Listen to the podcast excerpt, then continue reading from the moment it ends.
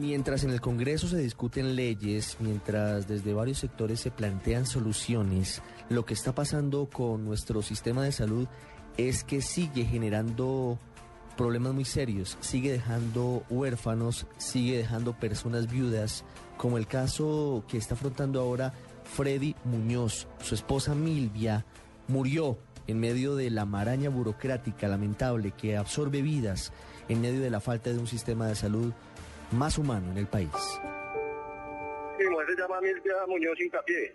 Ella le empezó a enfermedad hace cuatro años, de una hepatitis más cuidada. Le dio cáncer en el hígado, o sea, cirrosis. Y, y ella le hicieron el trasplante hace dos años y le duró el trasplante como un año antes le dieron la droga, ya no le volvieron a dar droga, que porque no había, que porque no le tocaba esto. Por hecho, bueno, son una mano de problemas. Y ahí, pues como ella ya no, volvió a tomar droga ni nada, pues hay una monja le regalaba una droga, pero ya no, no le servía esa droga. Entonces, pues de ahí le vino, le prendió ya otra vez volvió y se le, se le el, el hígado. Entonces de ahí ya se empezó a grabar peor, peor, peor y peor. Ya no podía ni caminar porque le tocaba andar en, en muleta. Y ahí ya le tocaba utilizar pañal y todo. Pero en todo modo nos hicieron fue un daño a nosotros y a, a los niños porque ella tenía 40 años, imagínense. Entonces la perdimos fue a- porque el trasplante salió excelente, sino que por la falta de la droga fue que, le dañó el cáncer hígado. Ella primero estuvo en el San Blas. Y ahí fue cuando le dijeron que, era que se le iba, cayó la matriz. Y ahí siguió, se agravó peor y la llevé al hospital Santa Clara. Y ahí la trasladaron directamente para, para la Fundación Santa Fe y ya la pusieron en el estado de, de lista de, espera para el trasplante y ya falleció hace 40 días. Ahorita el 18 cumple dos meses.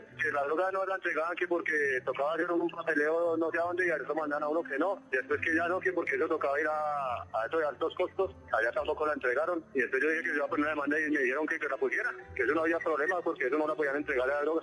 Yo la tutela la puse en la Defensoría del Pueblo. Yo duré casi dos años haciendo las puertas de la tutela para que me hicieran el trasplante. Porque siempre duró como año y medio así, sí, esperando el trasplante. Lo que pasa es que yo iba, a poner la demanda así, pero como ya lo quitaron y de todos modos, pues yo tampoco no, no tengo la cédula y no tenía plata para sacarla. Ella últimamente no podía trabajar porque fallaba mucho, porque como duraba enfermita una semana, ella duraba 15 días en el hospital, ella duraba un mes en el hospital. Yo la llevaba ya a los controles, la, yo iba a la sacaba en la, del hospital o iba y la visitaba todos los días porque pues, prácticamente ella no contaba sino conmigo. Ella tenía 40 años, yo con ella duré viviendo casi 12 años. Quedaron cuatro hijos, pues siempre a uno de ellos de estar estudiando, la pérdida de la mamá no es nomás eso, es lo que se sienten por dentro ya es muy diferente. Pues imagínense, dejaron fue morir, dejaron fue, la mataron a mi mujer porque si no le iban a dar la droga para que le hagan el trasplante. Como yo le puse la demanda a, a Humana Vivir, Humana Vivir me, me borró a mí del sistema. A los niños también como que los borraron del sistema. Pero yo no he podido legalizar nada así concreto contra el Estado porque si consigo para comer no consigo para la.